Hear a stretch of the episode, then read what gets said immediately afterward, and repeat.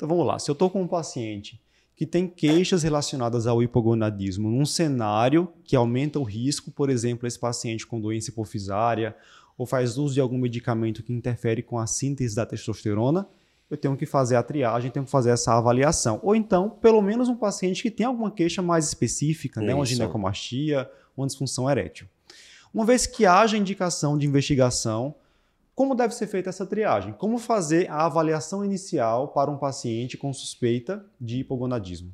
De triagem, acho que é teste total, né? Assim, vai dosar teste total e aí você vai ser um, um, primeiro ponto de corte. A grande dificuldade de teste total é justamente qual ponto você vai levar em consideração para dizer existe realmente hipogonadismo ou não, né?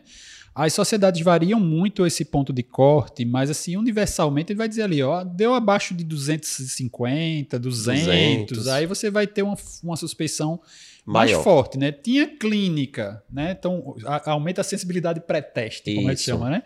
É, e você dosou e veio abaixo de 200, então tem uma grande chance de realmente haver hipogonadismo. Óbvio que você vai complementar, né, o, a avaliação. Mas aí esse ponto de corte é bem evidente. Ao mesmo ponto, ao contrário, né? Você dosou a testosterona, a testosterona veio acima de 350, você pode 400. afastar, né? 350, 400, né? É isso.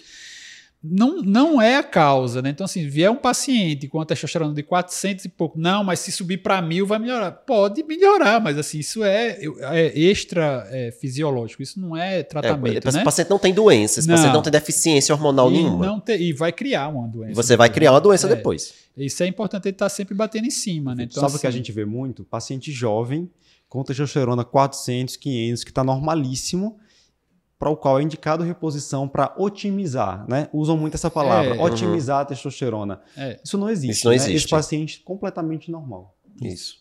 E aí, é, se a gente quiser buscar um ponto de corte único, a gente vai enlouquecer porque da testosterona, porque cada sociedade diz uma coisa. Né? Então a gente tem sociedade que diz que é 350, outras dizem não, é, é 230, a outra vai dizer 264, olha que número quebrado. Porque realmente não tem um número único, vai uhum. ter realmente uma faixa cinzenta, a gente tem que ter em mente que vai ter essa faixa cinzenta, e a gente tem que ter cuidado na hora de avaliar esse paciente que está na faixa cinzenta, porque como o Luciano disse, é preciso ter sintoma para você valorizar é. Essa quando está na faixa cinzenta. Não é à toa que, pela diretriz de Endocrine Society, eles colocam que o diagnóstico só é fechado se, além da testosterona baixa, confirmada e inequívoca, ele usa essa palavra, é, é inequívoca, você tiver sintoma.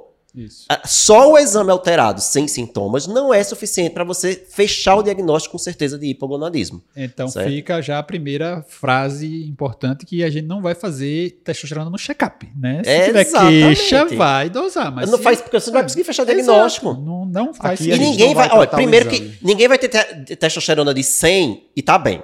É. O paciente que tiver testosterona muito não. baixa, ele vai estar tá com síndrome clínica. Isso é uma falha laboratorial. Certo? E, e né? o paciente bem sem sintoma nenhum, esse paciente não tem doença também. Você não vai tratar o exame. Aquela história não vai tratar o exame. Né? Porque a testosterona veio 300, aí tá ali borderline, e você vai dizer que o paciente tem deficiência. Tem que ter é. esse cuidado.